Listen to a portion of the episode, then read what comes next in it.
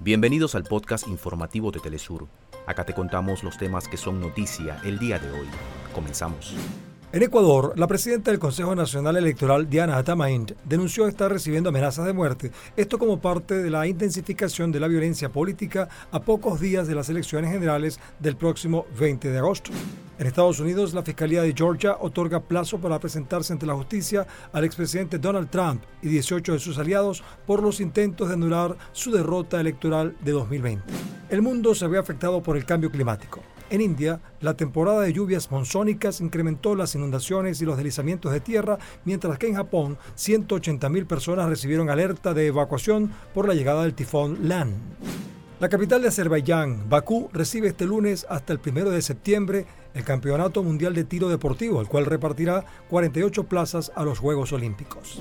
La exposición Invertir la Escena, acciones artísticas de denuncia en Chile y Argentina, será inaugurada este 16 de agosto en el Centro Cultural Kirchner, ubicado en la ciudad de Buenos Aires. Hasta acá nuestros titulares.